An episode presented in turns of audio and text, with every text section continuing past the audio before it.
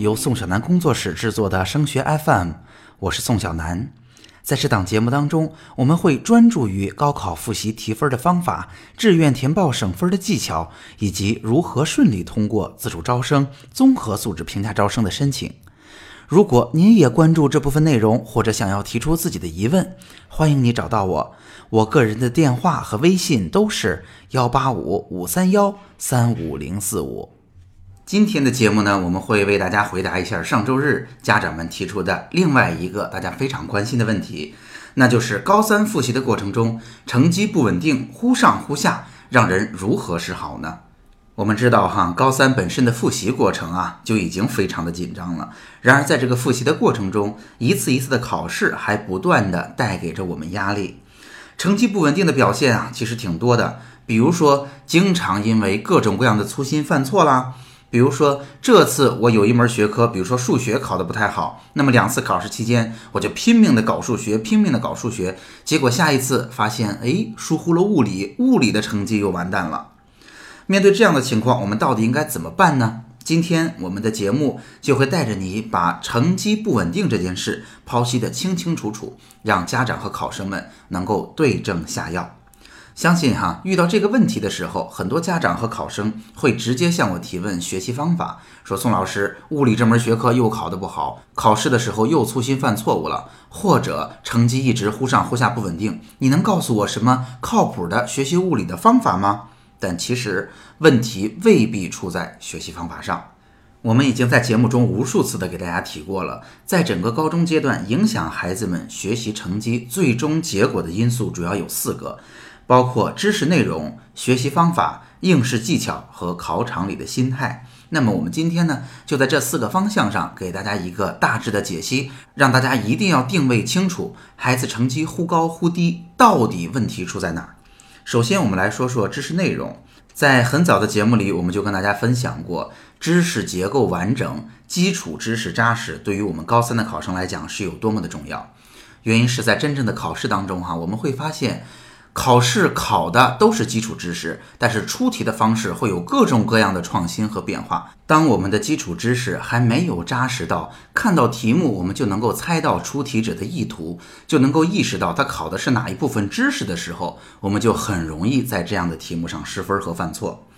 同时呢，要提醒大家，我们要根据每一轮具体的复习要求，对自己也提出相应的知识内容掌握的程度。比如说，现在在第一轮的复习阶段。知识的结构、基础的知识点就是最重要的，所以我们在整个过程中要不断的进行总结，要不断的整理笔记，通过考试来整理错题本，来去弥补我们在知识结构上的广度和深度。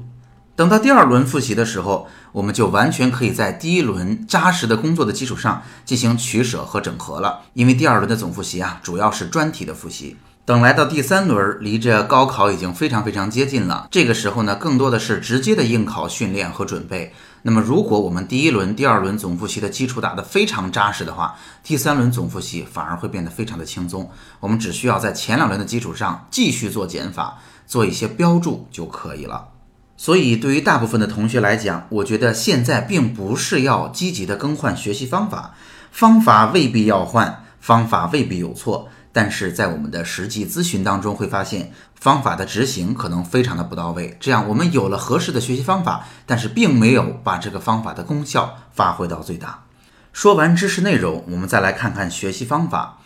除了每一个学科具体的学习方法以外啊，在这儿我想给大家强调两点。其实学习方法里边还包括了两件极其重要的事情，经常被大家所忽略。第一就是听课策略，这是什么意思呢？听课策略包括了我们应该怎么预习，怎么高质量的听课和做笔记，怎么在课后去完成这节课内容的消化，以及通过错题的方式对相应的复习内容进行反馈。大家能够听得明白哈？当我们把这些事情都做到的时候，当天复习的内容才能够形成一个闭环，真正进入到我们的知识体系里，并为我们所用。所以啊，听课的策略其实是一个学生从念书开始应该针对自己不断优化的过程。那我把这个整个的过程也都给大家展现出来，希望每一个同学，如果你碰巧听到了，你应该针对每一个属于自己的细节，在高三阶段尽可能的提高效率。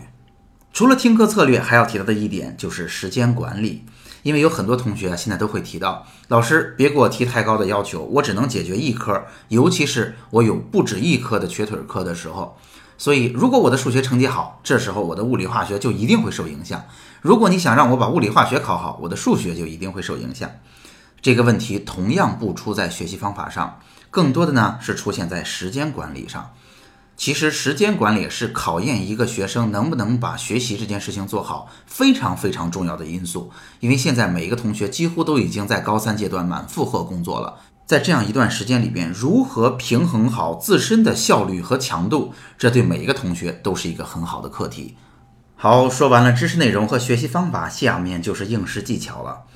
十二月份的理综合卷必然会给同学们带来巨大的压力。一方面，题目的量非常的大，绝大多数同学会做不完；另外一方面，理综一旦合卷，成绩狂掉三十分是一个非常常见的现象，所以。针对于应试技巧，我们千万不能松这一口气。我们要做的是什么呢？第一，对于应试的准备，我会建议大家一定要做的足够的细，就像我们各种各样的防洪啊、防治传染病的应急预案一样，我们的预案做得越细致，我们在考场上就越淡定。那在这个基础上，我们在平常的晚自习、写作业以及平常的小测验当中，我会建议大家一定要卡准时间，做好相应的模拟训练。在两个小时的过程中，不许上厕所，一定要高强度、专注的去做题。不但要保证效率和准确性，还要保证速度。经过一段时间的训练，我们的应试技巧一定会有所提高。最后，我们要跟大家说一说考试心态。大家千万不要低估了考试心态对我们的影响，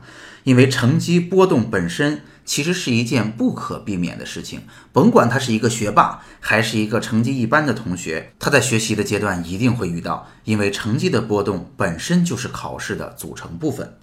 大家想想看，孩子毕竟在这个年龄只有十七八岁，大部分的心态问题他是没有处理过的，或者并不容易处理好的。那如果作为家长的我们，在本身孩子压力就非常大的情况下，能够给孩子一个示范，遇到了成绩的波动，这样不是我们期待的好结果，我们能够平心静气的接受，并且呢，能有一个安全和宽松的环境，我们一起去查找原因，争取在下一次做得更好。那么孩子也会模仿您如法炮制，以后再遇到这样的问题，我就会平心静气的去找原因、找方法。只要这个过程形成了正循环，未来我们就不用担心了。他已经有了成功的经验，一定会有好结果。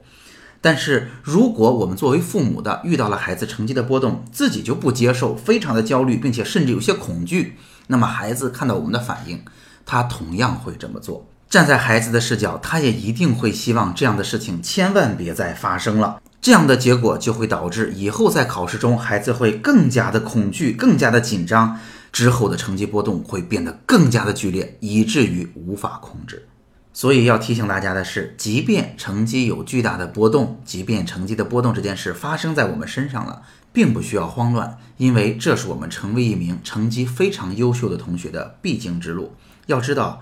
成绩高啊，其实并不容易。在变成一个成绩非常出色的同学的路上，我们要解决很多很多问题，其中考试成绩波动和心态会变得焦虑和恐惧就是其中之一。所以我一直给大家分享这个观点，就是我认为其实并没有高分低能之说。但凡高分的同学，他在成为高分同学的路上已经经历过很多很多事情，并且都成功的把它解决好了。说到这儿，可以做一个总结了。肯定有家长会说：“宋老师，一个成绩波动的小事儿，让你说的这么复杂。”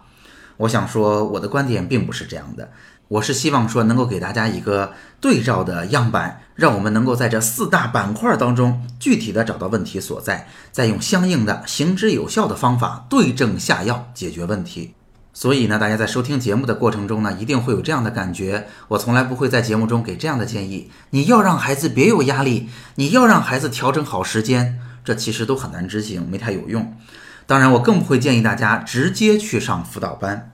今天分析了这么多，我想达到的目的或者想分享的观点是：战略上的偷懒一定会造成战术上更大的混乱。所以今天我们在战略上带着大家，希望把问题剖析的清楚透彻，我们更精准的找到问题所在，那么之后的对症下药就变得理所当然了。好，今天的节目就到这儿。在宋小南工作室，我会把多年深入研究高考的经验化成切实有效的方法和技巧，帮助高三的考生少走弯路。我们下期见。